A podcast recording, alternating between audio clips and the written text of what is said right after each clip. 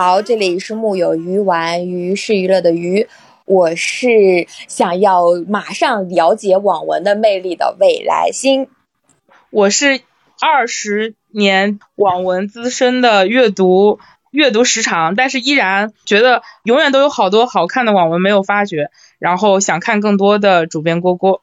嗯，然后我们今天呢是一个，就是听我和郭郭的自我介绍也知道了，我们这是一期有关聊网文的一期直播。然后呃，我们在这一次呢，就是请到了三位嘉宾跟我们一起。我们首先呢要说的就是我们的一位老朋友，因为在之前跟我们聊过一期的耀耀老师来返场，他也是一个网文爱好者。我们请耀耀老师跟我们打个招呼吧。Hello，大家好，我是耀耀，呃，是一个什么文都想看一看，但依旧在文荒路上的网文读者。然后呢，我们这一期还请到了两位非常资深的行业从业者，网文行业的从从业者来跟我们一起聊。首先呢，是我们的千幻冰云老师，我们先请千幻冰云老师做个自我介绍吧。大家好，我是千幻冰云，刚好借这个机会跟黄泉聊聊天。对，然后那个千幻冰云老师还特别好，帮我们 Q 到了下一位嘉宾，我们就请黄泉老师给大家打个招呼吧。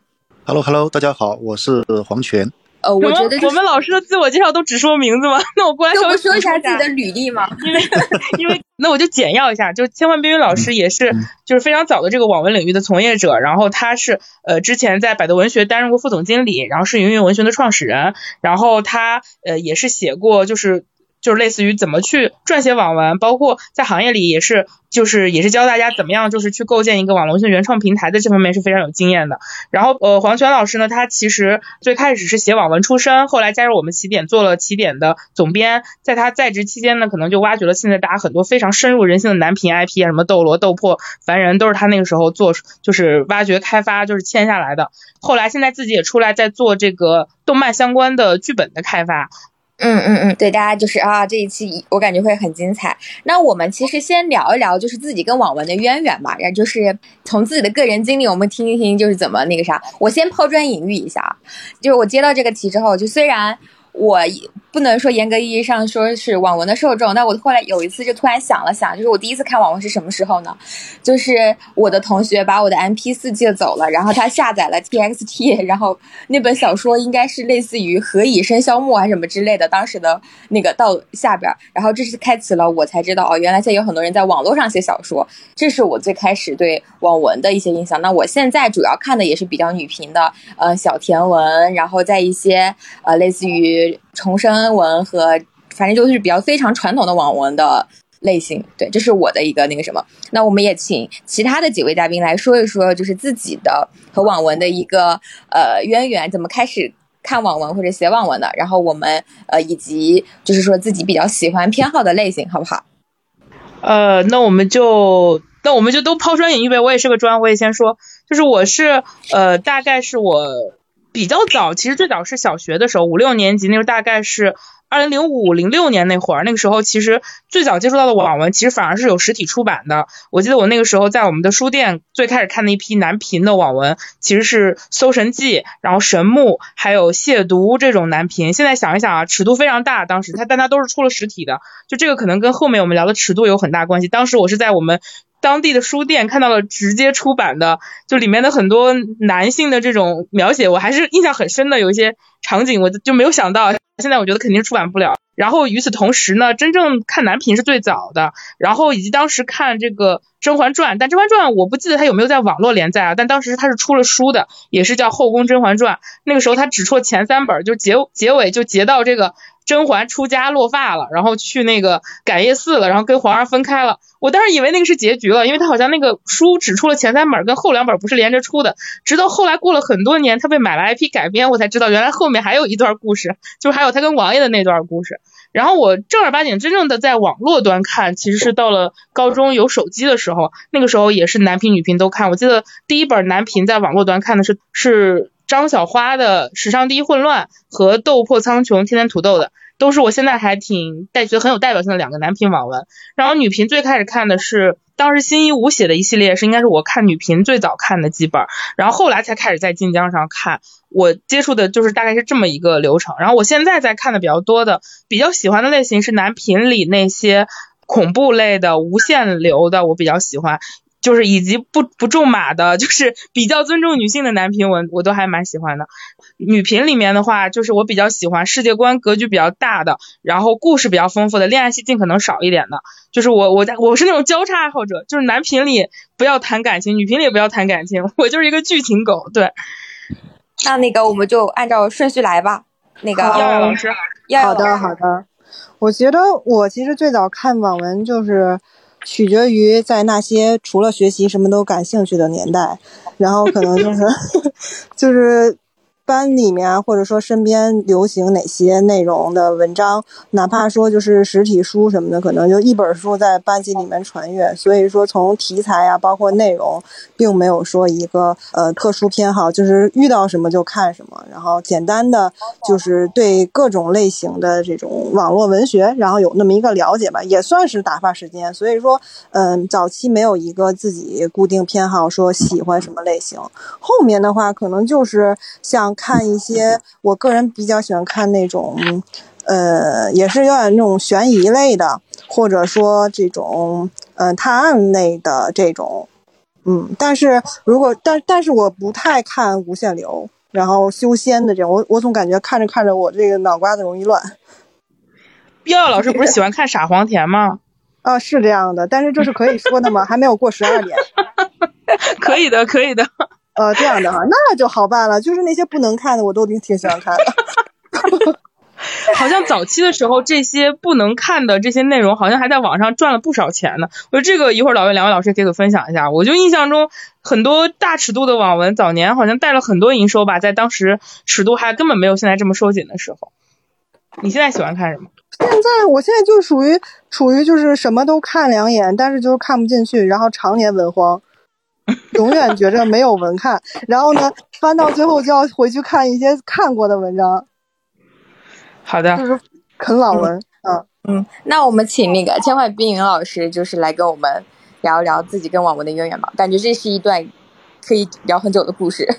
我其实如果从看书的话，我应该是三年级看第一本书，然后到高中的时候读空了四五家的租书店，那个时候像像一些台湾的女作家，像于江啊、怡晴啊这种都看，然后呢，把所有的租书店能看的书都看完。然后我是在九六年自己用笔写了三四万字的小说，后来有发在挂掉的翠微机，手抄版我还放在我老家的柜子里面。嗯、从九七九八开始有网吧，然后呢，游戏盘它都会加小说文档，那个时候就开始看呃网络小说，不过那那时候的那时候的小说是有点不正经的。到九八年，像罗森的《风之物语》开始，然后呢，那个痞子蔡的第一次亲密接触，然后二零零一年我是自己开诊所，然后又开了一个小网吧，然后呢，我们天天就浸在网络上看书了啊，玩游戏。我算是比较比较老的网文读者，但是我从事写作，我可能跟黄泉差不多。我是零四年我才写第一本网络小说，零二年我就开始在滴滴答答的写《灵幻奇侠》，但是真正传上去大概是零四年。然后零四年当时传了很多网站，读写网、翠微机、幻剑、起点，然后我还发在台湾有个叫上燕的网站，然后呢就是在上燕我第一本书出版啊赚了第一桶金。之后我就又写了两三本，也在台湾出版。因为赚的钱比开诊所多，所以我就那个没再做医生嘛，然后就开始写小说，写了大概三百多万字，然后又休息两三年，嗯，然后之后就开始从作者转到编辑。哦，我一听这，我突然才发现，原来网文这么久了吗？是我刚刚听千万老师说，我才发现九六年的时候他已经开始写小说的时候，我才有两岁。呃，真正意义上网文是九七年、九八年开始算，然后呢，大新的话大概是零二零三年开始对对对，就是我从那个时候才开始看的，我等它兴盛之后才，我我上刚上小学没多久才开始接触。然后黄泉老师，黄泉老师，请您分享一下您和网文的这个渊源和故事吧。我是那个在那个两千年左右的时候看那个《风之物语》开始入坑的，当时只有线下那些盗版的出版物嘛。当时一看完之后的话，觉得哎，这比武侠带感多了啊，那个打得稀里哗啦的，比较高能嘛。然后就就开始入坑了。我是从那个二零零三年开始写网文的，当时还在念大学嘛，当时也是在那个呃，把能看的几乎都看了，感觉。自己也可以写啊，有这种这种。我行我上是吧？不就是码几个字儿吗？当时也是跟跟那个宿舍里面的同学在那个打赌嘛，说我也写个东西，你们信不信？那不信不信，我就开始一开始还是手写的，因为那个年代的话，电脑还不太习惯，手写写完之后发现这个太不得力了，手写好累啊。后面就改成了那个呃，用电脑去直接文档里面去码字。呃，在二零零三年的年底就跟起点签约了啊，所以当时算是呃起点的比较早的一批作家吧，网络作家。零五年的时候，大学快毕业的时候，起点就给我发了一份 offer 嘛，是说那个去要不要来上海当全职作家呀？我说怎么个全职法？然后的话就给我发了一个呃月薪八千四保底的。当时是二零零五年，二零零五年的时候还没毕业，拿到一份保底八千四月薪的，呃，就说服了我的公务员家庭，因为我们这边那个呃全家都是公务员啊，那种什么公检法的那个那个呃教科文的什么什么鬼都有一些吧，嗯。当时那个年代，零五年说你好端端的公务员不当，你去当什么听都没听过的网络作家是非常非常的离经叛道的。嗯，零六年初的时候，因为当时起点被盛大给收购了嘛，也赶上了网络文学的那个早期的一个爆发期。那么那个时候的话，就编辑不够用了。我当时在上海写写嘛写书嘛，就问哎黄泉要不要来当个编辑？编辑不够用了。因为当时我一直宅在家里面不出门嘛，导导致这里码字码字码字的。后来觉得自己跟社会好像有点脱节了，那终于也可以考虑，可以考虑。然后结果就在零六年初的时候上了贼船啊，当了那个编辑，这一当就是当了将近十年吧，一路从一个主编一路熬到了起点的副总编辑。基本上目前的顶流作品都是我们那个时期打造的啊，大概是这么一个情况，嗯。我其实就是完全是我的签约编辑，呃，主编嘛，哈，对吧？嗯。哦，所以说就是两位老师曾经还共事过，是吗？就是 千千万冰云老师是那个作者，然后黄泉老师给他签了，是这个意思吗？嗯，他主线的作者。哦，明白。哎。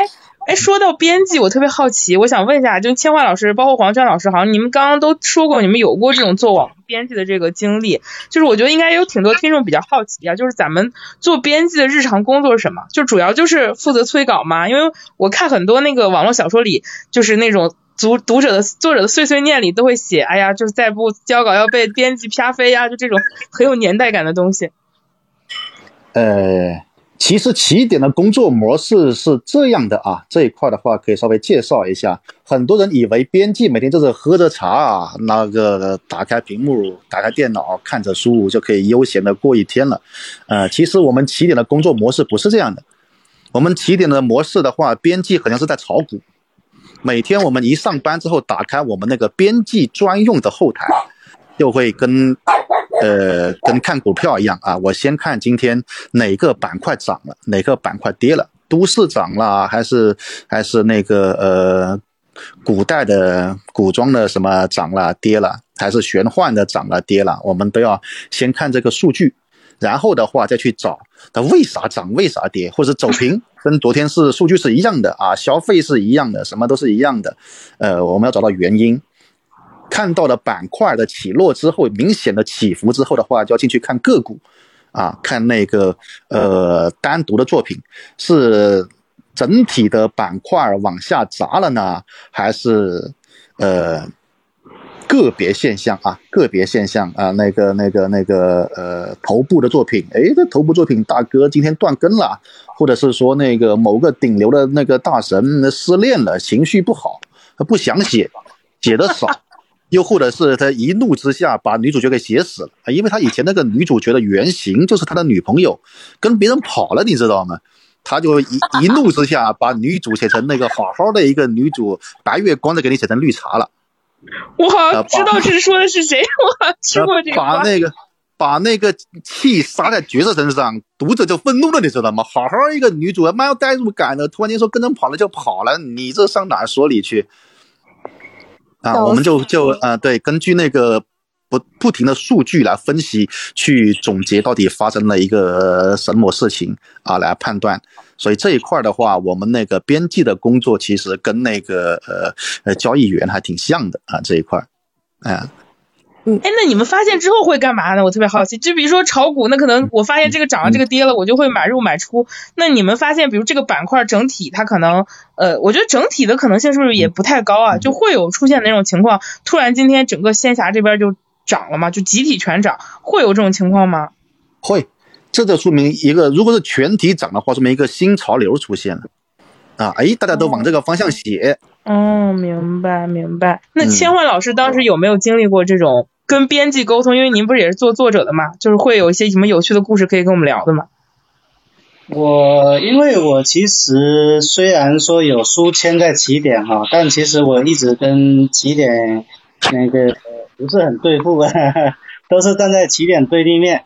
但是呢，就是作为作者，其实，嗯，我我基本上是放眼的，因为我的书都在台湾出版，主要收入也在台湾为主，所以编辑也知道，嗯，包括华全他手下的几个编辑，他也知道，所以呢，他们对我管得不是很严，就是你有更新就好。正常，如果像我们，因为。嗯，环全它是起点是大网站，然后我自己呢在熊猫跟那个音乐都是小网站，小网站基本上就是作者会跟编辑聊天，然后呢编辑有时候看到有问题会跟作者提，比如说你内容写偏了什么情况，然后呢有的作者断更了，我们还要去给他打打电话说什么情况，然后有的作者可能因为各种原因，家里不让写啊，等等，各种问题都会出现啊，就是处理一些小问题。嗯，明白明白。哎，我我其实特别好奇，因为刚才黄秋老师说到那个故事，就是说，因为我也听说过，就是类似于，就是以前有个南平的作者，以前特别喜欢写三妻四妾，然后那个结了婚就只写一夫一妻制啊什么之类的，就是其实他们网文当时的呃。会经常就是作者的这种个人情绪会经常影响他们的创作，然后改变类型的是吗？就是他们的起伏也会特别大吗？早期吧，后来大家都比较职业了，那个挣钱嘛，不寒碜嘛，对吧？嗯，那个不能不能把自己的情绪放在作品里面，因为这个情绪来了嘛，发泄过一两次之后，那个收入是肉眼可见的往下掉。然后的话，一些极端恶劣的口碑的话，就跟淘宝一片差评也是一样的，他说。评论区里面都说：“哎呀，新新新人吧，这个作者老写绿帽文，你别别去看他的东西，虐不死虐不死你。”啊！但是我我我要站在这个创作者角度再问一下黄泉老师，就是像这种情况下，你们是不是也会想办法在早期的时候去跟他们沟通呢？就是修改啊，什么之类的。一句话，对，要不要调整或者修改？他们会听吗？还是要一意孤行？呃，一般都会听的啊，因为这一块的话，那个呃，跟钱过不去，明显是一个不合理的事情。嗯，我有一个小故事可以分享一下，就是我我之前大学期间吧，也是当时也是在某一个平台连载，我就不说哪个平台，因为我写的也不是很有名，就是类似于自己身边故事的一个一个写法，就是一个类似于群像的一个有点悬疑探案的一个。其中有一个关键角色呢，就是我的一个人物都有原型，我的身边的一个朋友。后来我跟那个朋友撕逼了，后我那个文就坑掉了，就是因为我没有办法想，我就把他写死吗？我就觉得这个肯定要被读者骂的呀。然后我继续写呢，我根本不想写这个人了，因为他重要角色团队之一。然后呢，他他他又跟我大撕逼了，就不可能好的撕逼，所以我就坑了那个文。就过了很多年，我已经不再做原创写同人的时候，我就有那个我当时的读者就是不知道怎么就摸到了我同人的账号，然后发。私信问我说你还更那篇叉叉叉叉吗？把我吓一跳，我我就不敢回他，我就说。他就跟我说，他说，他说，太太，我知道那个是那个你就是当时那个作者，为什么你不更了？我就想知道为什么，然后我就告诉他这个事实，说因为我跟原型的人物就是断绝来往，所以我就再也没有办法更了。所以我从创作角度来说，我觉得是很合理的，就是你无法直视他了，没有办法写下去了。但是我也理解刚刚黄娟老师说的，可能越往后越大神的作者就越不会这样，因为他。嗯，我其实还很好奇，因为我觉得网文这个东西，它虽然好像听起来很久，但它跟传统的这种出版的这些，是不是也还是会有一定的区别？不包括从题材和类型上啊什么之类的。可以，这两位老师可以跟我们大概的，就是刚好郭郭和耀也可以跟我们说，就是你们看文的一个类型的变化。我我其实对这一方面特别好奇。啊，那我觉得南平这边可以让那个千焕老师跟黄泉老师两个人。来分享，因为你们两位肯定是都会更熟悉一些吧？就是最早的从什么到什么？千万老师，您这边看呢？我是这样觉得，就是说现在哈，因为呃网络文学现在二十二十年了嘛，然后呢，整个网络文学男频女频的类型和题材，呃，其实现在基本上是算是已经固化了。男频，比如说像呃。仙侠、历史、架空，然后玄幻、奇幻、武侠、都市，这一些基本上都被大家写写遍了。然后呢，这几年其实也很少有这种大变化。我们这种内卷的中国人已经把全世界未来五百年的类型跟题材都写遍了。所以说那个呃，男频女频这些题材的变化，现在。大家也可以看到越来越少了，可能黄泉在这一块的这这个那个蓝屏这一块的可能有他的见解，我想听一听。黄军老师，您觉得呢？您觉得蓝屏的类型有什么变化吗？就比如说某一个阶段某个类型是那个股票里卖的最好的。呃，是，它每个时代都有每个时代的自己的不同的审美嘛，它也是跟整个社会环境的发展是息息相关的。呃，比如说那个呃，它作为一种呃网文，作为一种通俗文学啊，一种读物，它映射的肯定是一些当下的社会的一些思潮啊，一些审美啊，或者是一些那个观点啊。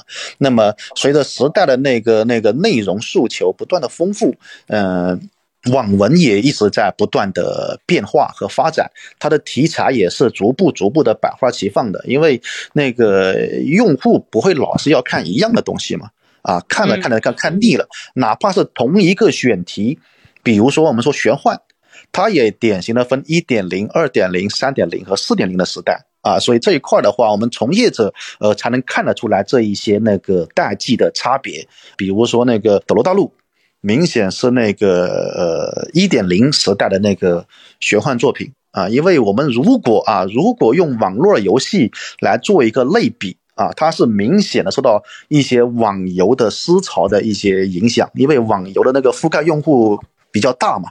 啊，它那一块的话，呃，是一个教育用户一个很好的平台。为什么说那个斗罗大陆是那个算是一点零时代的东西的，哪怕是一点五啊？因为当时我们最早那个游戏的话叫做 M N O R P G，是那个呃传奇，讲究 P K 啊，互相对殴啊，我们的一切的生存的呃法则就是变得更强，更能打啊。那个最惨的事情就是被人打。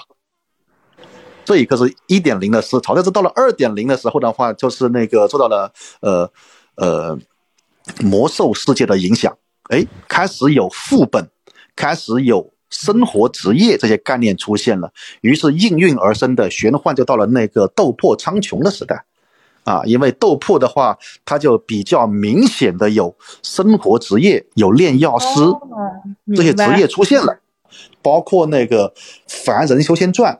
它也有明显的副本概念，也有明显的炼药、炼器啊、炼丹这一些生活这种呃辅助型的技能啊，甚至是说那个制作傀儡啊，那个和呃制作阵法呀啊，它不一定都是跟你刚正面了。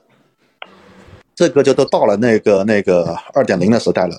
那么再到三点零的时代呢，就开始受到了另外一些游戏的影响。那比如说那个呃 DNF 啊，这一些像大家都比较熟悉的全职高手，它开始有一些电竞的概念出现了。这个时候的话，我们互相干的话，就要讲讲战术，讲群体的配合。那么四点零的时代的话，就到了那个诡秘之主，它就是明显的又受到了再后来啊，像王者荣耀、英雄联盟这些影响，它开始出现了装备搭配啊，有不同的战术。不同的出装的体系来影响我整个战斗的过程，这个就更加偏向于脑力了。以前就是说我五十级就把你二十级摁在地上摩擦，那是个线性的。而到了在四点零的时代的时候，就不是一个绝对的等级差异。我在特定的场景使用特定的装备和技能的组合，可以以弱胜强，可以越级把你干翻在地。啊，这一块的话，到了四点四点零的时代，所以说，呃，每一个呃类型啊，我们哪怕是看着是个大类是一样的，它在小的代际上，是因为受到那个各个社会的一些情况的发展，比如说那个玄幻受到的网络游戏的影响。比像都市啊什么也都是一样的，它都是映射各种当下主流的啊什么文化呀、政治啊、思想。所以，我们研究网络文学史，其实也是一个我们社会发展史的一个啊活的化石。这一点看看这个角度是挺有趣的哦，刚刚黄轩老师说的那几个变化，我自己从读者的来看，我的感觉就是男主角是越来越有人味儿的，或者说他是越来越。给我更多元的情绪感知的，像您说的斗罗，其实我现在都没有看过啊，就原著。但二点零时代的斗破，我是能看的。就我当时呢，你说我有没有被文章中的感情打动？我觉得可能唯一能打动我的是部分细节描述这个男主角萧炎跟药老的一些师徒情，我有被戳中。其他的我更多的感觉就是爽，就这种很纯粹的脑子就那种爽感。但是到了他说的三点零的全职高手的时候。从我个人从读者视角来看，我是很感动的。就他们去讲团队、讲讲个人的一些追梦的时候，他是能给我切实的一个正向的情绪价值的。就是他们很多的队友情啊、师生啊，他做人的这个东西，我觉得至少这个人是更丰富的，不是单纯的只是爽了。而到了诡秘，我也是非常喜欢这本书啊。他这个男主就是刚刚。黄老师总结一点特别好，就他不光是说我和我的团队要怎么样，他强调了很多是我在什么样的特定场景下需要用特定的计谋才能够解决这个事情。然后他其实是很智慧的，就是男主是在越来越聪明的这四个阶段，就越来越用脑子。而他的人物的性格，我从读者视角会觉得他这几个时代的变化，好像会觉得他越来越立体了，就没有那么单纯的我就是强，我就是爽，他是有。他更像个人，就从从读者视角读男频，我会觉得，我不清楚这个是不是读者也在进化所造成的。从我们自己平台的视角出发啊，这个叫做用户老龄化，因为那个人都是快感都是有阈值的，大家都明白吧？啊，就是说那个呃边际效应递减。你饿的时候吃第一口面包，哎呀，这全世界最好吃的东西就是这个面包了。但是如果你吃的很多几口你不饿的时候，你吃到第五十个面包的时候，这是全世界最恶心的东西。起点的用户非常稳定，他基本上粘在这块就不走了。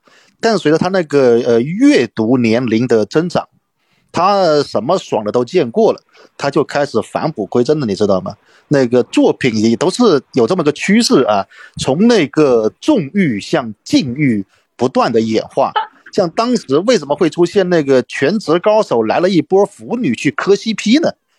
就是因为别的地方那一些呃耽美文吧，它的尺度越来越大了啊，不把小受弄成这样那样玩出花来，他都不罢休，你知道吗？最后，用户开始有点那个、那个，也有点疲劳了，会来看一些这种男性群像的作品，因为一旦写到群像，必然是有不同的标签，性格是各异的。我们可以在那个禁欲的前提之下，自由的组合，感受到那种啊纯纯的兄弟情。所以当时的话，不只是全职高手，一些起点甚至是足球、篮球的那一些竞技文，只要是写男性群像的，就会有一群呃腐女们来磕啊。这个地方是怎么磕出那个 CP 和糖的？我们作为编辑也不得而知，就是有。这个本事给你磕出来，然后还有那种很多的二创啊什么的，就啊，所以这一块的话，作品的发展其实是不是大部分的时候啊，从起点来讲，它是一个用户不断沉淀沉积，然后变成骨灰用户的一个过程。呃，新用户对于这个作品的影响不是很大，老用户们的口味不断的升级，这才是这个平台最大的财富。能够助推作品成长的其实是老用户们，越老越挑剔，越苛刻。他要看到越来越立体的主角，越来越有啊人情味和细节的内容，越来越讲究合理性的各种战斗啊，各种逻辑的不断的完善。明白，哎，那千焕老师怎么看呢？就是您现在不是也在教一些呃入行的朋友，就是包括您也出过相关的书，就是关于网文的撰写这块，是不是会觉得当下的时代，就用户需要的网文其实是有这样的一个进化的这么一个诉求的？他现在就是我们网文哈，其实读者体量已经达到五个亿，然后呢，作者的体量也是千万量级的，就同时在写的也有百万。这么大的一个用户体验呢，然后又有二十年的积累，我我大概整理了一下，就是网文从最开始的兴趣分享，然后呢是台湾出版电子付费，然后无线移动阅读手机客户端，然后公众号新媒体阅读啊，然后还有现在的免费阅读，这个这几个基于。阅读的收费逻辑，还有阅读方式改变的七个时代，那每一个时代它的题材、它的类型，它都是有那个变化的。举个例子哈，大家看的最多的像歪嘴龙王，它是公众号新媒体阅阅读的一个一个很经典的这种呃新媒体文的这种变题材变化。我们在二零一，应该是一七、一八、一九这三年，新媒体阅文就涌现非常多的战神流，然后呢，赘婿流，还有神医流这三大流派啊，基本上我们能够从各个公众号都能看到类似的这些内容。然后像这两年免费阅读出来，那么免费阅读的用户呢，他点进去看你书的时候，它不是第一章就点进去的，它可能是第一百章啊，系统给它分配流量。那这种这种那个阅读方式改变的话呢，那作者你如果写免费阅读，那你的故事开头前三百个字，每一章的前三百个字要怎么去布局，后面中间都要怎么去做，它是有章法的。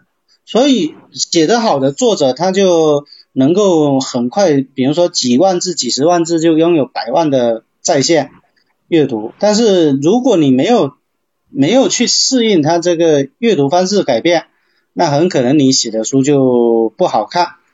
但总归来说，就是呃，从一八一九公众号开始把一些新用户导进来，这新用户呢是指的是三四线城市刚开始拥有手机。然后呢，那平台利用新媒体文去吸吸量、去引流。我们应该应该网文从用户从一个亿到五个亿，其实就这两三年增加的。所以我们的题材类型它的变化，其实是基于这种新的流类流量分配方式去进行变化的。还有一个就是基于审核规范变化。什么叫基于审核规范变化呢？说白了就是最早开始是无序发展的，啊，什么样的书你都能看得到。然后到一三一四年净网开始，禁网一开始呢，就是一些黄的、暴力的、血腥的全部下架掉。禁网开始之后，大家就发现说，小说有很多内容就不能写了。那到最近呢，就是最近这四五年吧，因为禁网的存在，然后平台开始进行内卷。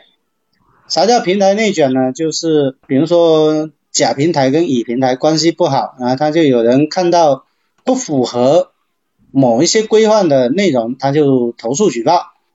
所以呢，平台就开始做内卷。然后为了要平台要生存，他没办法，他只能就是我。把审核标准抬高，做一些关键词，呃，只要有人投诉，马上加剧审核。所以我们现在目前网文是处于就是审核过严的一个状态。那这个状态下，内容的类型啊、题材啊，也就随之变化。比如说在起点，鬼怪可能就很少出现了。啊，灵异的、悬疑的这些内容呢，可能就是属于就是随时可以被抛弃掉，避免触雷的一个内容。至于官场文，已经全面下架，好像历史类的现在也也也减少了非常多。所以那小说的内容啊、题材啊也都会变化。明白。呃，我们刚刚其实千焕老师已经讲到了这个审核啊，这块我们一会儿可以重点聊，因为我觉得这块还挺多可以聊的。然后我跟耀耀就先分享一下女频吧，因为我理解我们很多听众可能是女频的受众。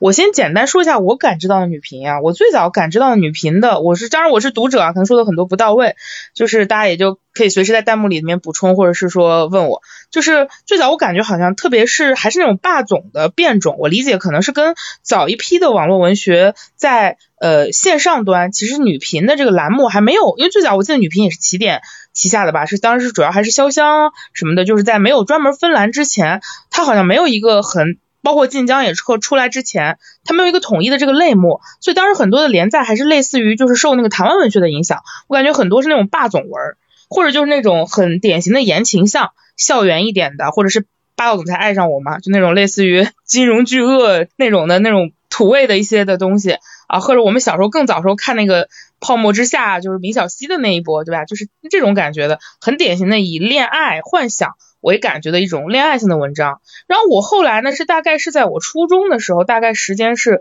零七年前后，我觉得呃当时的潇湘的女强这个概念我印象很深，就那个时候出现了一批就是类似于女主，呃当然那个时候应该前后应该也是穿越非常兴起的时候，就是第一波穿越流，就是女主通过穿回到了过去。当时非常流行写青川、写三国，我记得就是非常典型的两个女频的穿越种类。我记得那个时候《步步惊心》的那个系列，桐华开开启的这个，以及最喜欢穿的是雍正啊，我我，然后也有一些到康熙的，然后包括穿到三国的，就那种乱世，就这种帅哥多，呃，这种群体多，就可以炒股，就是女主到底跟谁在一起，她通过自己的一些先知的东西改变命运，改变过去的历史。我觉得好像那个时候是女频，就是非常流行写穿越写，以及就是女强。我那个时候很流行后宫文，现在已经不让写了。现在女尊文哦，女尊，对对对对对。然后就这个时候就能感觉到很明显的女性不再是一个需要霸总帮助她的一个视角了。越往后就是女性意识的觉醒，是我个人是觉得是越明显的。因为这两年我甚至会看到很多无 CP 文，就是女主没有感情线。或者有那种很典型的大女主文，就是她的那个男主啊，其实根本不是为了服务她的，很多时候那个男主其实就是一个挂件儿，就是我核心是女主搞事业升级，所以我我个人是觉得好像女频的变化，就是从思想内核上来看，还是有挺明显的跟女性意识觉醒有关的。然后类型上的话，我体感这两年，当然我理解这跟政策有关啊。就是在政策没有收紧限制的时候，女频文一直都是很强调刺激感的，这个跟男频的刺激是一样的。只不过早期他从情感上给刺激，比如说好多男人都爱我，我到底选谁好？或者就是我跟好多男人都在一起了，我直接就是一女多男了。但是后来不让写了之后，我们需要新的刺激点了，那变成什么呢？就是脖子以下不能描述了，然后不能一女多男了。那我就加入别的元素了，所以我理解这两年女频文悬疑啊、恐怖呀这个类型都变得也很多了，包括无限流女频文现在也这些年也很火，就是你没有情欲上的、情感上的刺激，那我就只能通过这种心理上的悬疑恐怖类的刺激，然后让女女受众也获得刺激感。所以我我觉得是呃，就是这个类型上可能也有一些变化。耀耀觉得呢？你可以讲讲耽美，因为我应该耽美看的没有特别多。我觉得其实就是大家都开始搞事业了。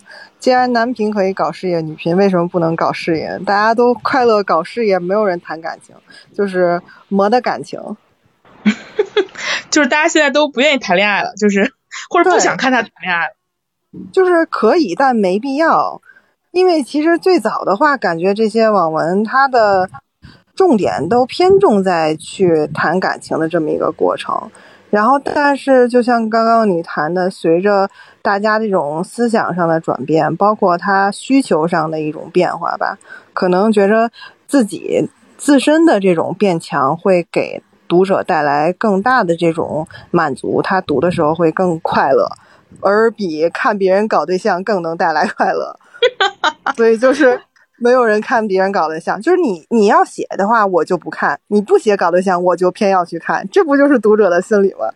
你不写搞对象，我就要去抠糖。但是如果你就是纯的去写这种感情，我反而觉得你们不要再去这些磨磨唧唧的，该干什么干什么，该去搞事业搞事业，就是这样的心理。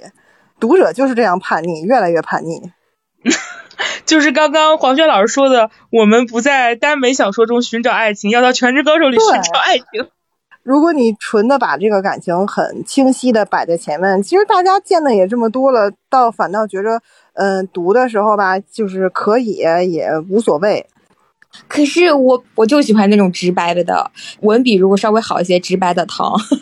哦，就是如果你真的那个写的非常的到位，就是真的就是甜到你了，然后能够让你带来一种读的时候带来很快乐、很满足，那也没有问题。女频的话，大概其实就是这些。我们刚刚也大概分析了一下我们理解的这个这些年的变化。当然，我跟耀耀我们聊的肯定是不如千焕老师和黄轩老师说的专业，因为我们我们只是一个读者的视角。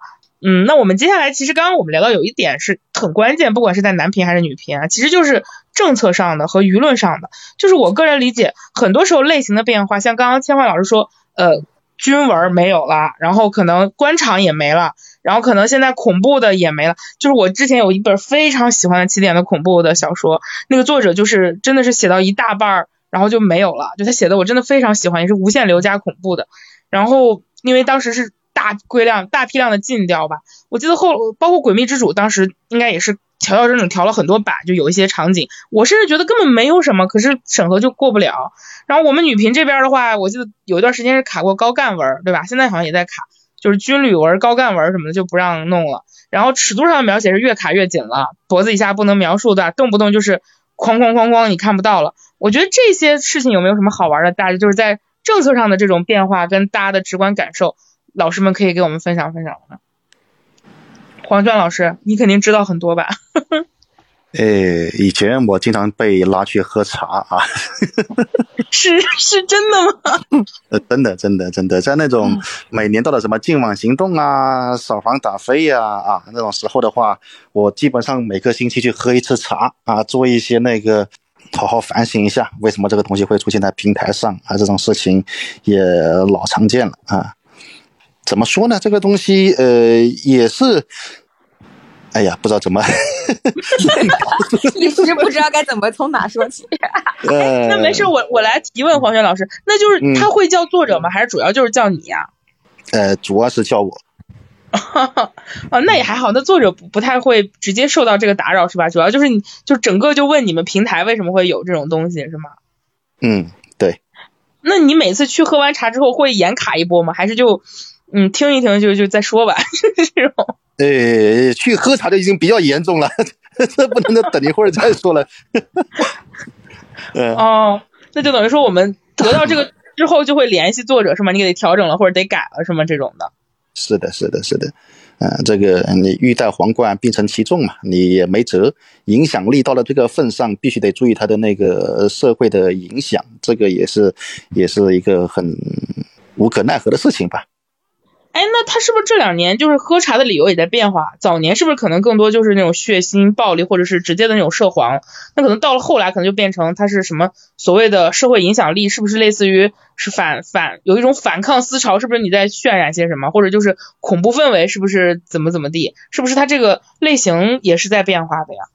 嗯，倒也不是，而是说你的社会影响力越来越大了，看的人越来越多了，呃，国家自然不会让你那个呃捂得太离谱了。那你们也能平常心的看待了，是吧？不然呢？你还能怎样？能逆天吗？千惠老师是不是也有这种感受？我应该是比黄泉多的一个喝茶的，因为我是直接曾经也不能说进去过啊，没进去，但是呢，就是我可能感受会比黄泉更更直接一点。我说实话，就是，呃，作者写小说呢，那个短期内是不会有太大影响，就是影响到作者个人。除非你真的是写得非常过火，那可能会追究到你个人身上。其实网文网文是这样子，网文尺度它也是一直在变化。我刚才已经有说过了，就是说政策原因啊、平台内卷啊、作者内卷啊、读者投诉举报啊。啥叫作者内卷？比如说黄泉写的书啊，我看不顺眼，他排名在我前面，然后呢，我就去投诉举报。然后呢，黄强书就被被锁住了，锁住之后，他不是排名就下来了吗？那接下来黄强他不开心了，他反而投诉我的书，然后呢，我的书也被挂了。这种情况下，那个审核尺度就越来越严格，这个是没办法的，也无法解决。所以，而且现在哈。现在其实网文作者的创作空间是很狭窄的，很多不能写的东西，不要说普通作者的，就是我这种从事二十来年的作者，我写出来的东西，我发在起点或者发在番茄或者发在其他平台，很可能我写的东西也过不了平台的那个机审，就是那个电脑关键字屏蔽。嗯，明白。那刚刚其实也说了，说这个互相举报这段，我想到了很早之前，反正我们影视行业那个电视剧有过一段就是这样，各个卫视的人会互相，就是平台之间会有很强的这种所谓的举报，因为你总能找到这种所谓的这种举报理由。而且我记得当时我也有在起点上很喜欢的作者，就是会在评论区说嘛，就是不知道谁一直在举报我的文，导致在锁。他他不是一个，就是我个人理解啊，其实对于整个网文生态，就是我们的政策可能更多倾向于就是那种。它是一个相对，你不能说灰色吧，就是你只要不出事儿，我就不查你，对吧？就是就是那种你只要不闹到这儿，我怎么怎么地都可以。但是可能就是有一些恶性竞争，再包括整个网文圈受众体量的扩大，它逐渐的从一个小众群体一步步扩大到一个可能覆盖量很广、影响力越来越大，你就没办法忽视了。再加上有一些呃这种这种东西的存在，导致着就是它被卡的越来越严。但是我作为一个读者来看。我是真的很不能理解，有一些就是，就现在我跟你讲，我觉得都不是脖子以下不能了解，他现在连写个亲吻，我都觉得他他那个尺度都让我非常的不能理解。就是你亲一下又怎么了呢？对吧？就是就是怎样呢？就是我真的是哎很受不了，我就感觉就仿佛就是就是我说的，就是你如果说你觉得他不应该接受这种教育，你就管好你的孩子，不要看。而不是说因为青少年没有办法禁止他看网文，那么我们就所有地方都不能出现这种东西。我觉得这就真的是我个人非常不能理解，就是你就纯说一个性尺度上，我就不能理解。你更别说那种所谓的社会影响力尺度上，就是嗯，包括社史、历史、社政，就哎，我我可能本人还是更自由派吧，我就感觉创作这个事情啊，你把任何真实带入进去都挺没必要的。你只要不是那种。特别典型的站在人类的大史观、价值观的对立面去做一些格外不当的一些东西，我其实接受度还蛮高的。我我个人会觉得，我会觉得有一些很好的内容，其实尤其是像恐怖这一类的，其实是非常，我觉得中国是不缺这种基因和元素的。但是你就是一下子禁掉了，就是我很多我喜欢的恐怖类的小说都没有了，我就还挺，反正我看起来还挺难受的。嗯，其实我是觉得说，呃，他这个互相举报，我觉得还有一个很重要的影响，其实是因为，嗯、我觉得他会就是互相举报是其中一点，然后可能呃，因为互相举报这个东西的的确确被锁，这是我觉得有的在很多程度上，是不是有的时候也会也有一些类似于自我阉割的部分，或者平台的保护，因为平台肯定是能够第一时间感受到，就比如说政策是越来越收缩，呃的，然那我在这个情况下，如果出现了类似于的大量警就是举报的行为，那我是不是可能在一开始的时候进行了一定的自我的这一部分的保护这一部分？我不知道黄泉老师会不会以过去有这样的经验？呃，这是很正常的。我们那个呃平台是要恰饭的嘛，这个如果出现了 啥影响饭碗的事情，肯定是特别忌讳的。比如说啊，我们给你解举一个非常直观的例子，呃，你们知道我们一般的常用词汇有多少个词汇吗？基本上也就是八百到一千个词汇，我们基本上就可以做那个呃正常的沟通了。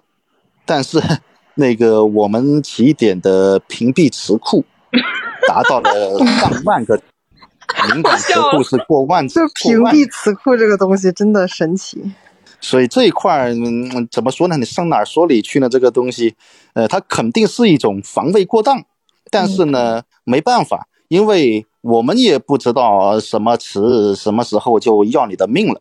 它一旦出现什么平台的整改，这个东西是很要命的。比如说啊，那个像那个当年那个呃呃，我们经常起点的在编辑审核的时候，我们看文的时候，机器已经自动把一些词变成小星星了，你知道吗？然后当时我们呢就会猜这个小星星到底是什么东西，也变成一个日常工作的乐趣。举个例子，黄轩老师，让我感受一下。呃，要是我们实在猜不出来，只能问作者要原稿了。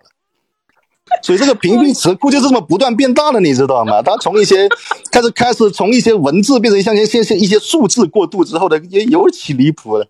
这个我们已经完全不能理解了。这个东西不是说你这个东西，呃，有哪有毛病，它不看那么细，它也是像一个爬虫一样，就爬你的那个书库，根据关键字来找毛病，明白吧？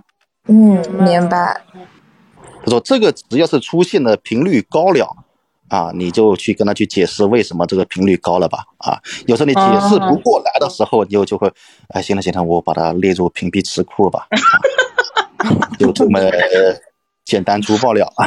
哦，明白了，我知道了。那我们聊完了这个政策上的，我们聊一点舆论上的。我男频我不清楚有没有啊，这个我觉得两位老师一会儿可以讲一讲。就女频这儿，我有个特别明显的感知，就是现在的读者都越来越难伺候了。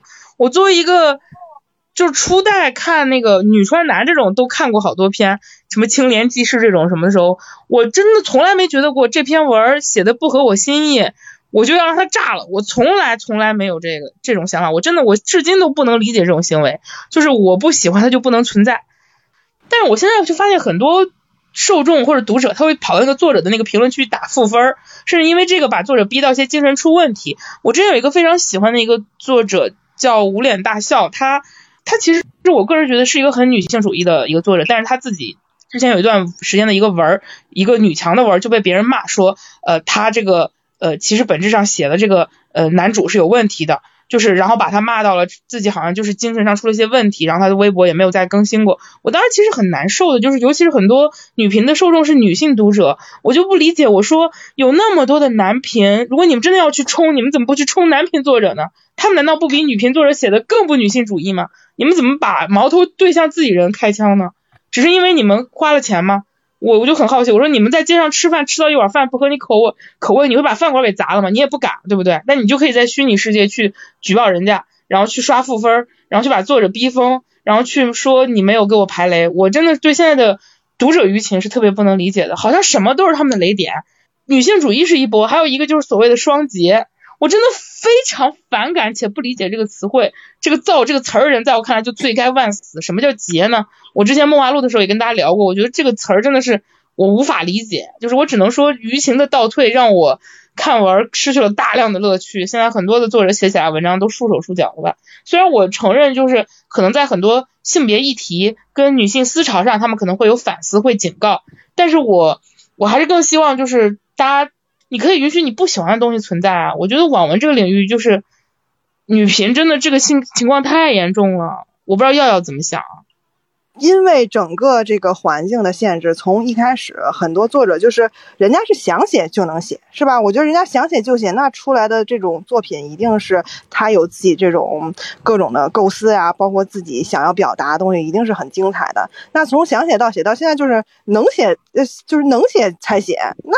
完全都是不一不一样，他肯定从他最最开始的这种，呃，思路也好，他的这种构思肯定会受到本身这个限制。比如说他在想的这个过程中，觉得哪些东西，哎，我似乎不应该这样，这样会被骂，或者说这样会被人家被冲狙掉，对吧？会被狙掉，然后我就要临时改，那等于你的这个创作就跟着读者，或者说跟着别人的这种意志去走了，那他就不是你的创作了，对吧？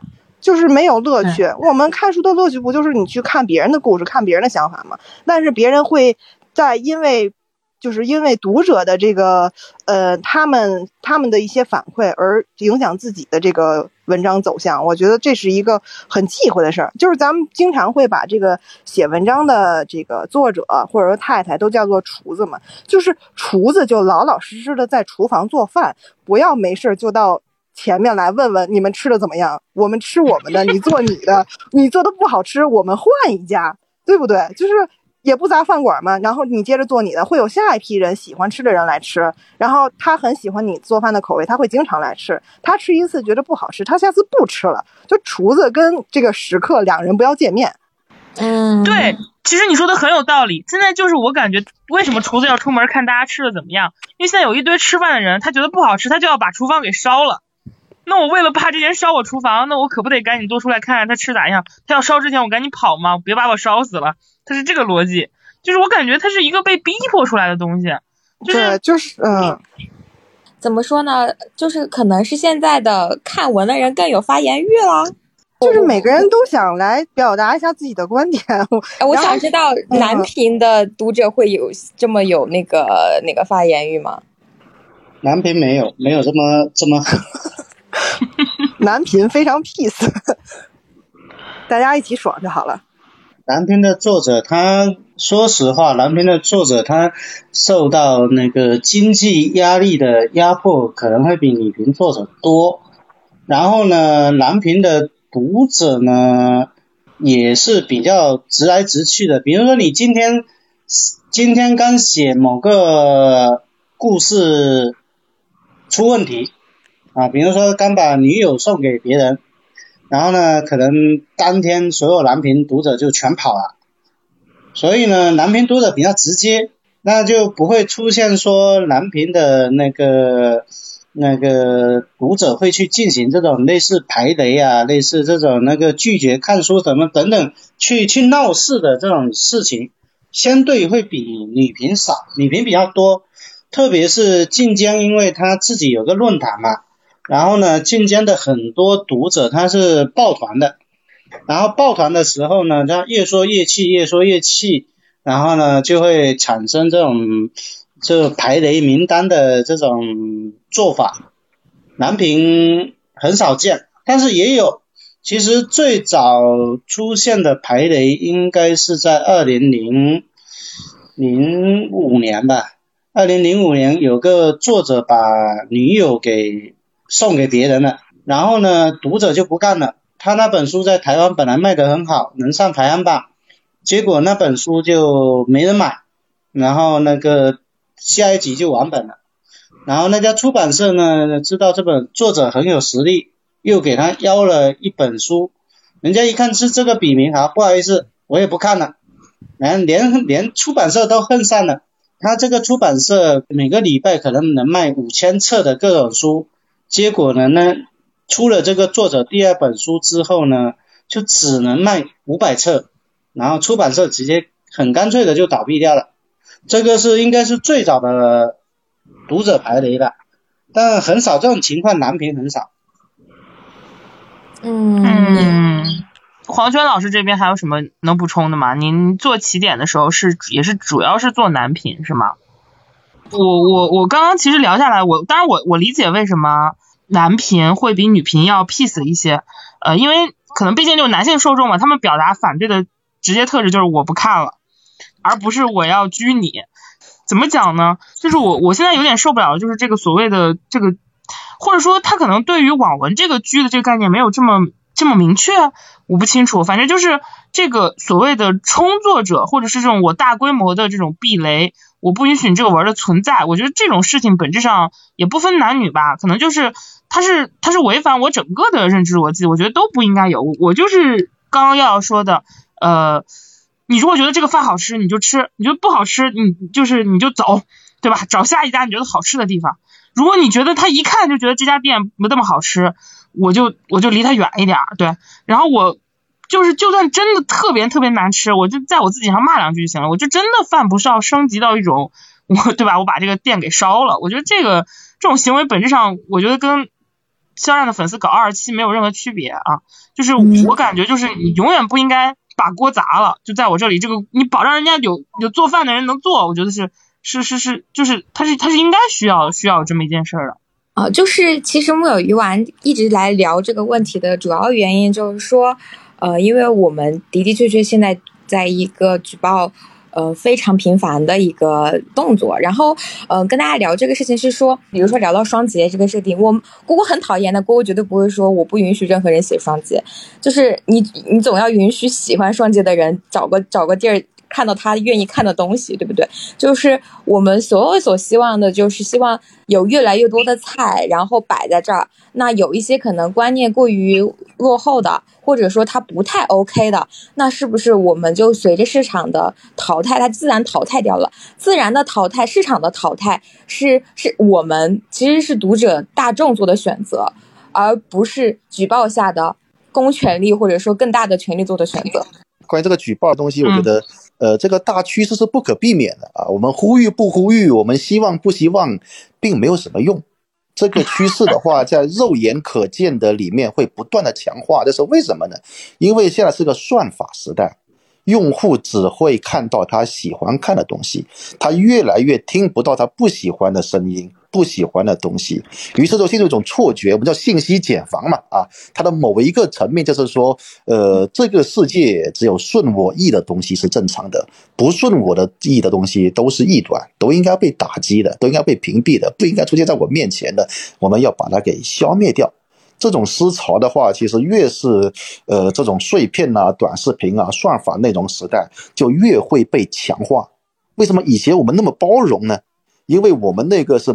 自己去选，自己要一个个的把雷给踩过去，才能够塞到我们愿意的东西。我们会其实大量的看到的是我们不愿意看的东西，但是现在不一样了，算法已经精准的帮你避雷了，你就不太会能够容忍去踩雷这种事情。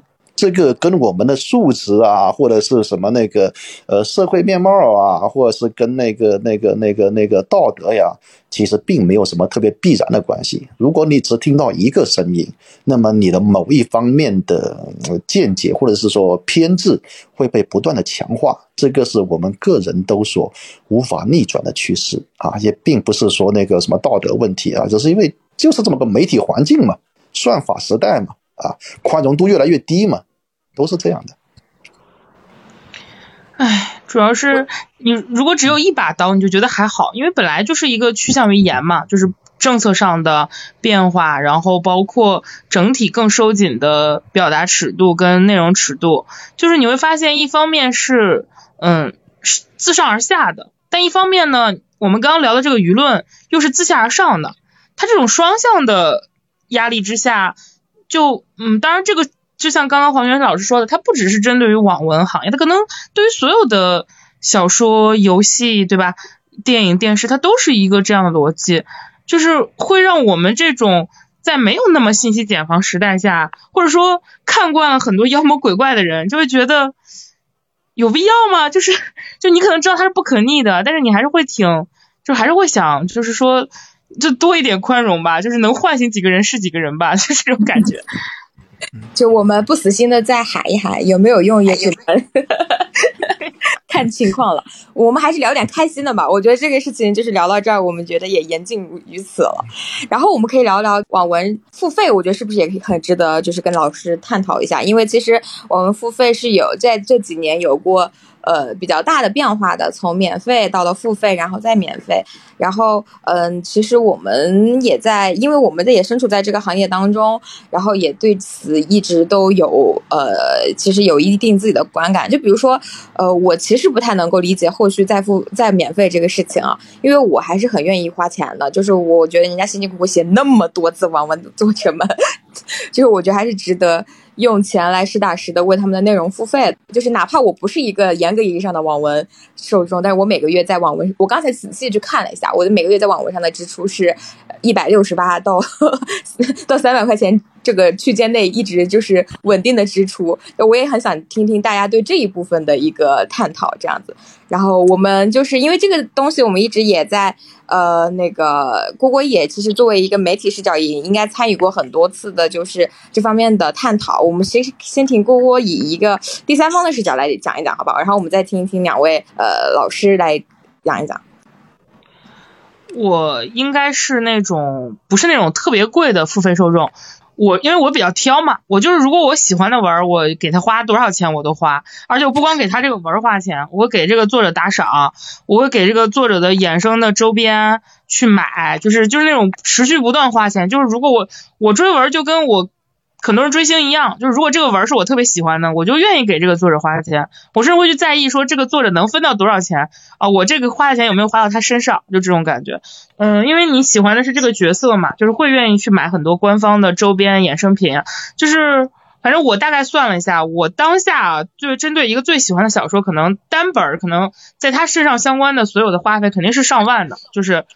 而且不止一本小说能让我花到上万，因为除了你除了订阅你它大量的衍生品，对吧？它的那个衍生的呃手办，反正我对于这个就是只要我喜欢，我就愿意给你花很多钱。我是这种强投入粘性的用户，甚至我针对于其中某个角色，我可以给你拿三千块钱粉极限过来，这种东西我都是能干出来的。然后我理解的我个人的模式来看，我会觉得免费是一个趋势性的东西，而且它的确对付费造造成了冲击。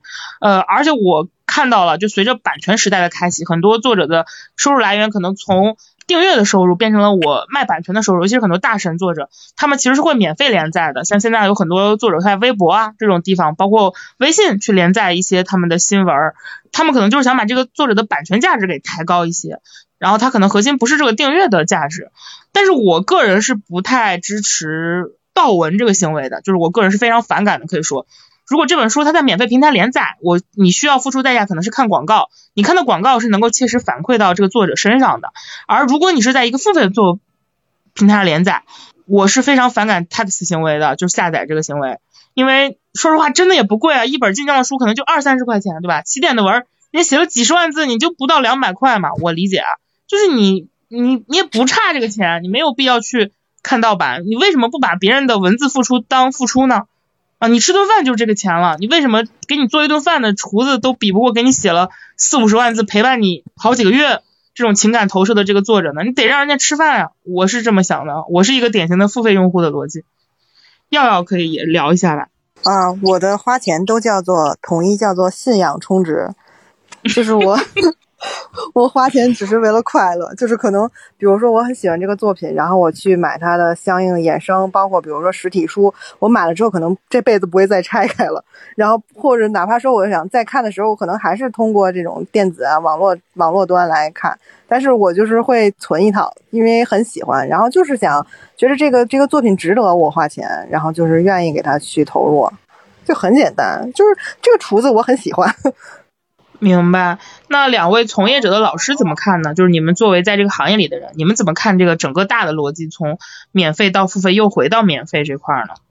是这样子哈，免费最早是我们看小说最早都是免费的，然后呢，当时写小说的人呢，也不奢望说能从小说上能赚到钱，他是心风险心态，然后。那个当时我们写小说的时候，在台湾能赚到钱，很多人就坚持下来。然后呢，这个从免费开始慢慢往付费转，因为有收入就有动力嘛。所以我们从零四年左右就大部分的网络作家靠付费开始活下来，然后呢，最从应该是从一七一八年免费开始出现的时候，然后说实话，我我个人觉得就是整个行业做了一次断肢式的重组，就是手脚全部砍断，然后再重新接回来的那么一个状态。为什么这么说呢？因为我其实也算是被免费阅读影响比较大的一个一个企业。我们可能原来一个月在第三方能够有个二三十万的收入，然后到现在可能两万块钱都不到。这个就是免费阅读对我们的影响。然后呢，我们能看到的就是从我们公司的友情链接点进去。有一些同行已经剩下一个域名了，小网站了，小网站已经放弃掉这个经营了。这个就是免费阅读对小网站的影响。然后呢，目前我们可以看到的就是，呃，免费阅读第一的是番茄，第二的是七猫，然后那个德间，还有等等几个。QQ 浏览器，还有像舒淇这些有或有做免费或有做付费的，基本上都在前面。然后不可豁免的就是说，这些免费对付费的冲击是大到不行。为什么呢？因为时间，时间争夺上争夺战上呢，那个付费用户，他付费的小说他肯定是抢不过免费小说的。这个是属于一个比较麻烦的问题。再来呢，就是免费小说它也面临问题了。从去年开始受到疫情影响，呃，广告商的投入投在免费阅读上的广告呢是越来越少了。呃，这个其实我在四年前免费阅读刚出来的时候，我就提醒很多的这个作者跟平台，但是呢，大家当时。免费的钱好赚啊，一个月可能一个月就能拿三五十万，但是呢，三五十万，我我前段时间有个一个月能拿五十万的平台截图啊，在免费阅读上的收入剩下可能一个月，嗯，一天几百，那一个月就几千块钱，五十万掉到几千，这个就是免费阅读它它的一个限制。导致这种情况下呢，那个，嗯，免费阅读的收入其实也非常不稳定。反倒是起点，还有像智慧猫、像纵横、中文在线这些，要么是有大平台、大流量、稳定读者群，要么是平台给保底的这些网站。它反倒是没有受到免费阅读的太大冲击，所以现在现在大家看啊，就是在未来几年可能免费阅读会有一定的调整，然后呢，它会做就是免费跟付费的分流，其实包括那个谁番茄，它也做了很多的免费跟付费的分流。明白，呃，那针对这块黄娟老师有什么看法呢？呃，这一块的话，我是这么看的啊。那个本身来说的话，付费跟免费啊啊，对于内容的影响啊，只是一个是较重的，一个是较轻的，但是其实都会有一个呃深刻的改变了我们整个内容逻辑的一个一个一个行为。比如说，他们都是互联网的产物，那么我们可以知道，互联网的话，流量就是它的血液。它的养分、它的卡路里是它最基本的要素。你一个功能再好，花样再多，内容再丰富，你没有流量，这啥也不是。在互联网里面啊，但是这个为了追逐流量啊，哪怕是我们做那个付费内容，我们也需要流量。没流量我咋变现呢？啊，做付做免费内容更需要流量，因为它免费的本质就是让更多人来白嫖。啊，来人的更多一些，有一些别的一些变现的幻想，就会有互联网的资本不断的融资，不断的做大，不断的啊那个呃更多的融资，最终看能不能够上市或者是被并购，让资本实现退出。在这个逻辑下呢，其实刚刚那个郭郭那边其实说了一个很好、很好、很好的词，让我那个呃特别有感触的一个词汇，叫做那个情感映射。一个作品在我们传统的作品里面的话，越传统，它越讲究情感映射，它可能是共鸣，可能是欣赏啊，可能是某一种对什么长辈呀、同伴呐、呃异性伴侣呀、师长啊等等的啊，你生活中最常见到的一些一些形象、一些角色、一些身份的情感映射，但是。在我们的互联网思维之下的话，这个东西慢慢慢慢的变成了情绪。你们会发现，越是后网文时代，越是新媒体时代，越是短平快的时代，它越是把你的情绪的玩弄做到极致。比如说爽，有节奏的爽，先虐再爽，先小虐小爽再大爽啊！这个心理的节奏。就是目前那个各种做内容的一个一个一个核心起点稍微好一些，那老用户不吃你这一套。但是像千幻那边做新媒体的话，应该会深有感触啊！各种开张，各种前三百字，各种前三千字，如何把情绪弄得一波三折，让人欲罢不能，增加那个转化，增加那个留存啊！从工作室到个人，甚至到公司、到机构、到平台。都在用力的研究这个情绪，已经顾不上情感了，啊，因为如果没有情绪把人引进来，把人留住，给人欲罢不能，让你沉沉淀在里面的话，他就啥也不是。但是到了情绪时代，我们就除了爽和那个情绪的波动起伏，你愤怒，你他妈这个人渣啊！你那个女主、男主那个前任怎么可以这样？怎么可以对主角这样愤怒？你愤怒，你让他去报复，他去宣泄，啊，这是情绪已经被内容操控的一个现象。这个时候啊，把情绪玩到极致的时候，他们就不会跟你去玩情感，是吧？咱们就是说的那个，我能够约那啥，我干嘛要谈恋爱呢？我能够通过耍流氓的方式实现生理快感，我干嘛要结婚呢？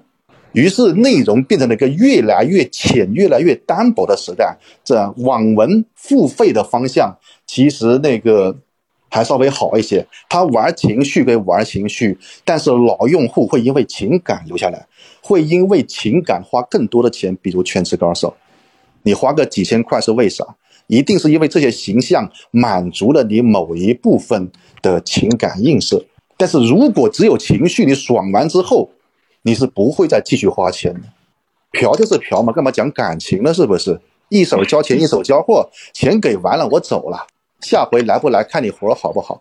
而不是因为说，哎，我玩出感情了，把那个那个把卖的人给哎，这个点我觉得在一定程度上可以解答刚刚耀耀说的慌。我想想，好像不光是男频，我觉得女频也有很多这样的事情，就是因为一样的情绪对。大家变得我们就把情绪像咪蒙那种高手了啊！这个流量时代，呃，挑动情绪是最王道的。呃，玩情感，情感太慢了，情感需要时间和空间去培养。那情绪会很快的上来给你一耳光，你不生气吗？情绪不就来了吗？就说，哎，姐啊，你看我这人好不好？你看黄泉哥好不好？要不要跟我处啊？这个是个很漫长的过程。那我上来给你一耳光，你马上就有情绪了。这个我一下有画面感了，就为什么微博上那堆文动不动就是王爷王妃吊在城墙上已经三天了死了什么这种一上来第一章就是就这种大反转重生就虐渣就是这种东西。迎面一耳光是最好的办法呀。对对，这个可能就是所谓的这个快节奏下的一种东西吧，就是它它是一个也是一个不可逆的趋势，就像您刚刚说的，它就是一个整体的网文行业，它都从情感。转向所谓的情绪，因为是这样啊，我最近一直在抖音直播讲课，然后呢，我给大家新人呐，老人我不管，新人我给大家一个建议，第一，你是新人，你没有粉丝；第二呢，你的竞争者非常多。所以呢，我跟大家说，如果你想快速的先赚一桶金来活下去，那么你就必须要三百个字，我先把人设、冲突、伏笔、悬念全部给弄出来，让读者知道有这个角色。啊，我不可能让你说你七百字，你再出主角名字，然后呢，三千字、五千字，你才把故事剪出、剪清楚。那这个时候，其实你的读者已经跑光了，你根本就活不到你赚到钱，然后写下一本的机会。所以，如果说对于新人来说，我的建议是快、准、狠，然后呢，先打那个主考官一个耳光，让他记住你。不管这个耳光到底是反效果还是正效果，我觉得一方面是对于新作者的这个写作技法上可能会要求更高，就是你看你能不能就是所谓的通过钱，因为我觉得我觉得也不是所有人都能三千字五千字吸引到读者的，对吧？尤其像我们刚刚说像起点，可能很多人已经已经吃够这一套了嘛。然后而且我我理解也没有那么绝望嘛，因为诡秘我我感觉诡秘数据很好，诡秘。也不是那种入局这种风格，因为你要说全职，我觉得多少还带点儿，对吧？它第一章就是这种带一点强这种，对吧？被虐了这种的用户会激起一些情绪。那诡秘它就完全不是这个类型，但它依然是数据非常好。当然，我觉得跟作者自带流量是有关系的，但是这也说明你只要是真的内容能把情感做到极致，有有能写出来的，那可能你也不需要受限于这个逻辑吧。我们只能希望这些自带流量、有粉丝口碑的老作者们长命百岁。他们哪天不在了，就都是流量文了。因为新人经不起这个折腾，中等神不敢去冒险，他们可能空前，也可能绝后。这是一个比较悲观的一个看法啊。哎，但是现在新人他难道不能自我培养吗？比如说这些新人，他可能早期 他也是通过写情绪。呃，最开始吸引，但他不能写着写就转向情感吗？还是你觉得一旦他踏入到写情绪这个逻辑里，他就没有办法去转向做更深刻的人物情感塑造了呢？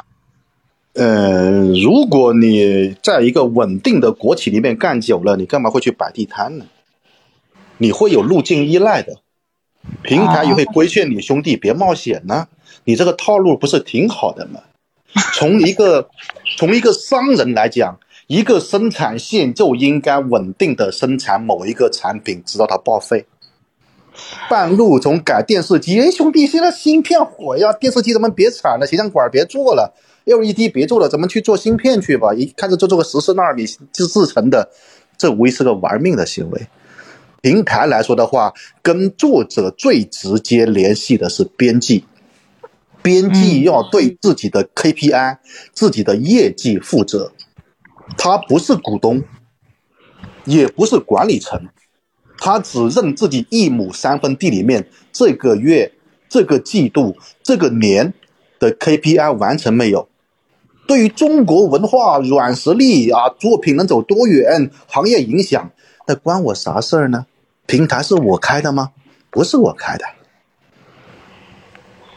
嗯。会有一大批的既得利益者，希望这个稳定的模式天长地久，直到它某一天崩塌为止，尽量不要改变。世间的组织啊、趋势啊、利益啊，莫莫不如此。自己革自己的命，毕竟是个小概率事件，那属于疯球。嗯，哪怕你想革自己的命，管理层会答应吗？就算管理层会答应，资本方会答应吗？资本方需要看到一个稳定的计件的模式，给我好好的把流量跑下去，好让这个平台的估值上升，有更多的冤种进来接我的盘，把我的股权溢价卖出去。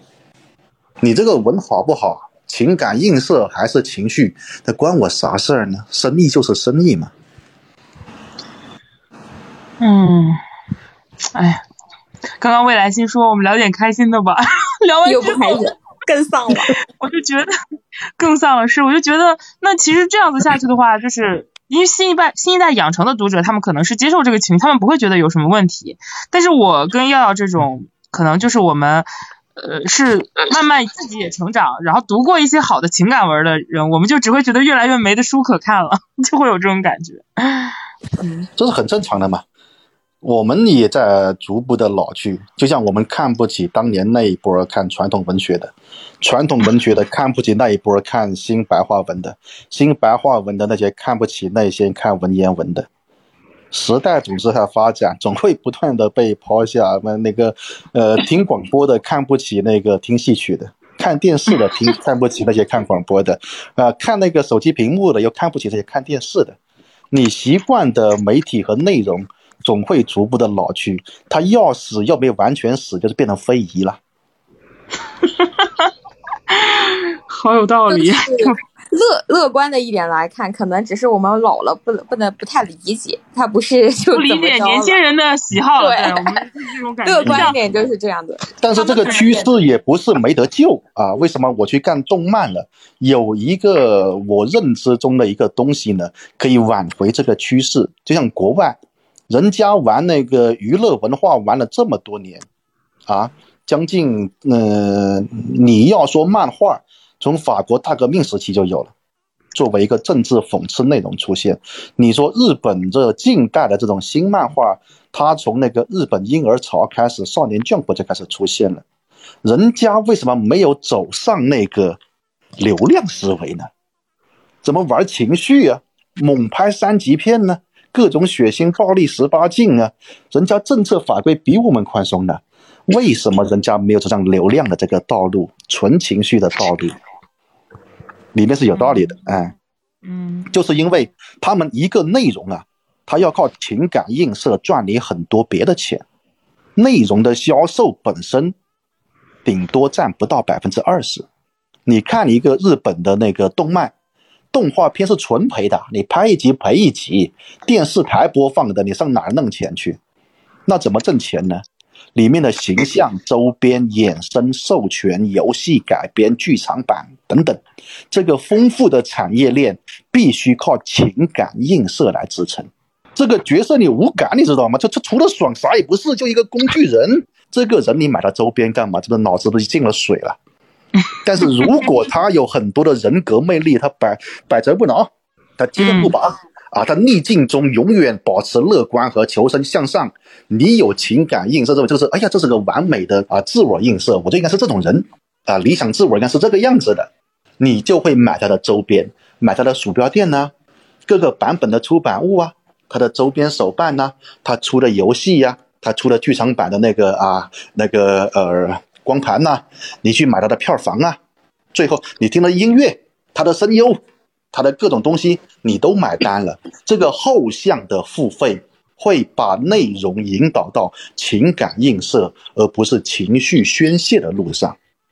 那么这一块的话，它有个很关键的地方是什么呢？它要有形象。全职高手一堆文字，你买啥周边呢？把某一个第四十三章的某一段字把它写出来，印在 T 恤上，这个东西你就买单了。一定是形象固化之后，这个形象又跟他的那个人格魅力是吻合的，你就哎，对了，这个就是压就是这样的啊。全职高手也好，盗墓笔记也好，有形象才会让情感映射得到固化，不然你认为版本都不一样的，看完文字版的那个盗墓笔记之后，你说张起灵他长得像郭德纲。呃，不对，长得像林志颖，不都是四十岁左右吗？是不是啊？你理解不同，你唠到不到一块去，你知道吗？但是有这个都是杨老师喜欢的人，哎，有形象之后，哎，我们情感映射一致了，我拿出来，哎，你看这是谁？哦，这是那个黄少天啊，那是谁谁谁？我们认知是一致的，他既有情感映射，又有社交属性。所以我认为啊，动漫这一块呃，有形象化之后，它会让这个内容再次得到新生，让行业得到新生。我们不纯悲观啊，要纯悲观的话，我都不干这一行了。我的兄弟们看，那还还还有考公务员的机会吗？爹，我错了。是，哎，这个是真的，这个不就又匹配了刚刚我和这个耀耀说的吗？他说他自己是信仰充值，我说我自己是情感投射。那我们两个花的钱肯定不会花给那种就是情绪性花钱，我不会因为愤怒去怎么样，但是我们会因为他是我刚刚就像黄轩老师说的，他是我他是我投射的一个很完美的一个向往的的人，或者是向往的情感关系，然后我们会为他去持续的花钱，他的生命力也会更持久。这个比你你看你买那个周边手办各种限量版的花了几千块钱，你点多少个广告才会值得几千块钱？哈哈，对你点一个广告的话，价值其实一分钱都未必到。你点够三千块，你手机都给你点穿了。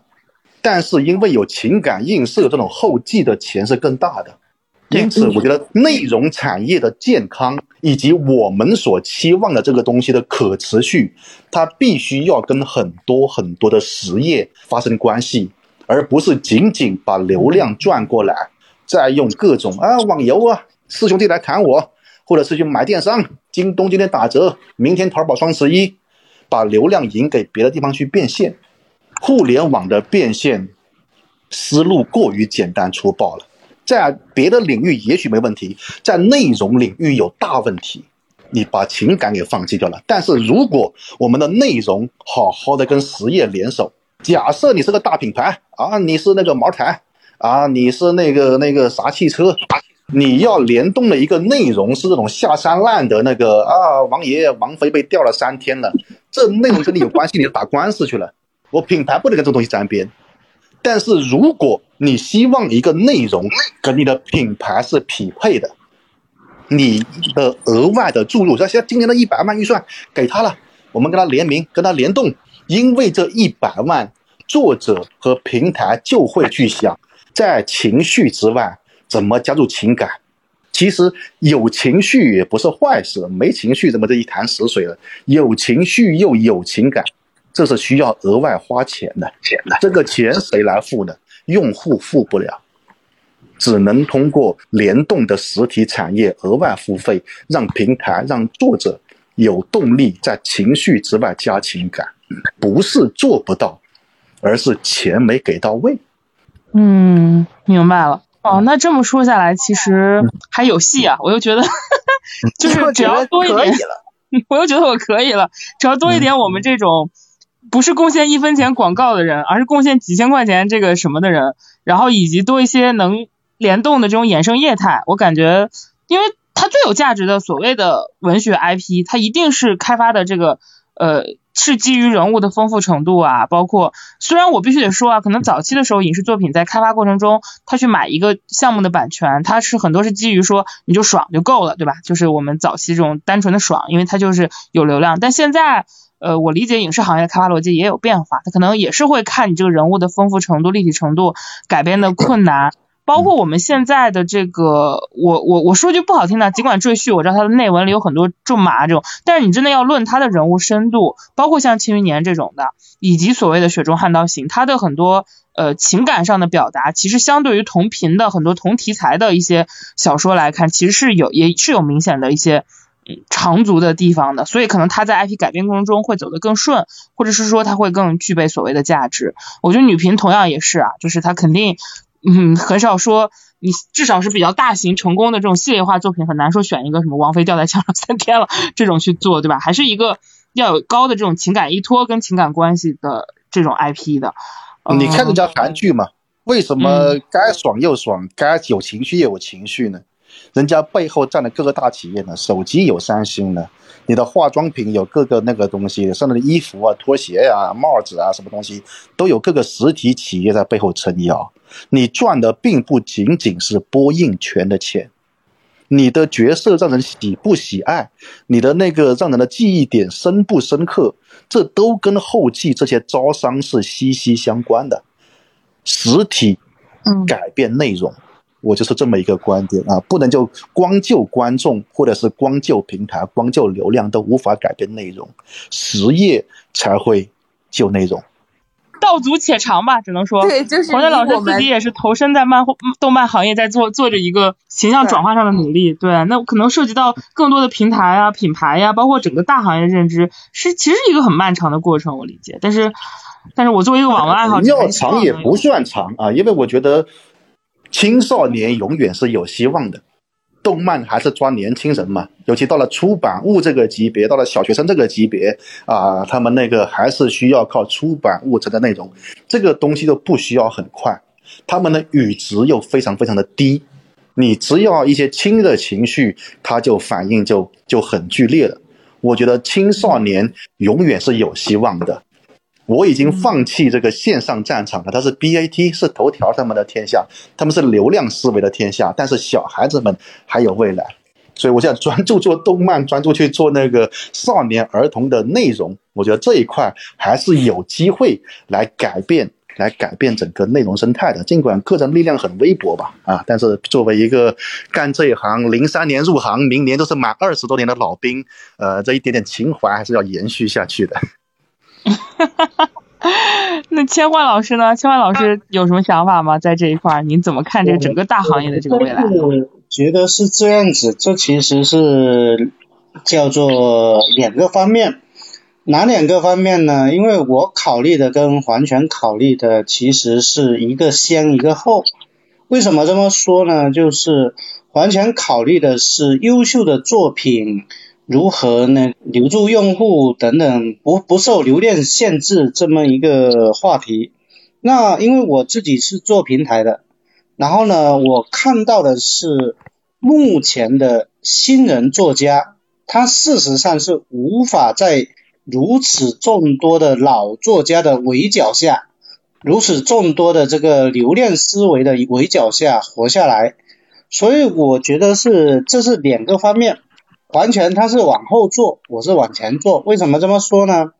我会去教新人，你开头别铺垫那么多，最好是只写主角，把主角人设立好，让读者喜欢主角。我教他们的是让新人安稳的度过第一关，什么关呢？赚钱关。因为如果新人写三年书赚不到钱，不好意思，这个新人大概率是死亡的，他不会再去从事网络文学的。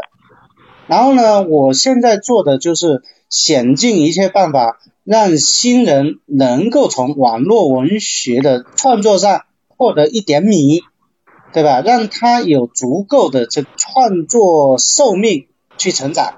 所以呢，这两个其实它是它并没有没有先辈，而是相辅相成。前期你要让作者活下来，后期呢你要让作者活得更好。我觉得这这两个其实后续都是要，可能要有人做前面，有人要做后面。我的我是这样这样理解的。我明白千花老师的意思，就是我自己看书的时候也能感觉到，我现在很喜欢的大神作者，他们早期的作品很多也是有不成熟的，或者是有，就是他们早期作品也没有像现在后来他们的表达那么的去做，一上来就是很情感或者说是很深度等等，他们可能就是永远都是要先生存吧。然后再去过得更好啊，如何如何去做一些更长线的一个表达，也可能就是这个也跟人生阅历有关，可能他得到了某一个环境和阶段，他在那个阶段才能写出这样的东西。我觉得这个也是非常强的个人个人阶段能决定的一个表达的东西。就这些还就是个体之间还的差异还蛮大的，很正常嘛，有钱之后就就要脸了嘛。对他得先有钱才行。嗯。是，嗯，那好啊，那我们今天感觉整体聊的还蛮蛮好的了，三位老师分享的都还挺，反正很多点都让我颇受触动吧。嗯，不管怎么样，我们作为网文的爱好者，也是非常希望这个行业能，就是至少我是希望能有更多作者赚到钱，整个行业越来越好，整个生态，嗯嗯，就是有的救，对吧？对，就是我对我喜欢的所有的东西的那个支持方式就是花钱。然后，因为网文陪伴了我无数个失眠的夜，然后以及让我放松的夜，我所以我会一直努，就是为网文花钱下去，希望有更多让我记住的网文出现。好的，也希望有更多的感谢我们的衣食父母。父老乡亲等我不死人间造孽钱啊！各位父老乡亲，各位衣食父母有礼了。行，非常感谢，就是两位老师来，然后那个欢迎各位就是在评论区跟我们多多交流，欢迎大家进我们的群跟我们多多交流。我们今天就到此结束啦，拜拜，拜拜。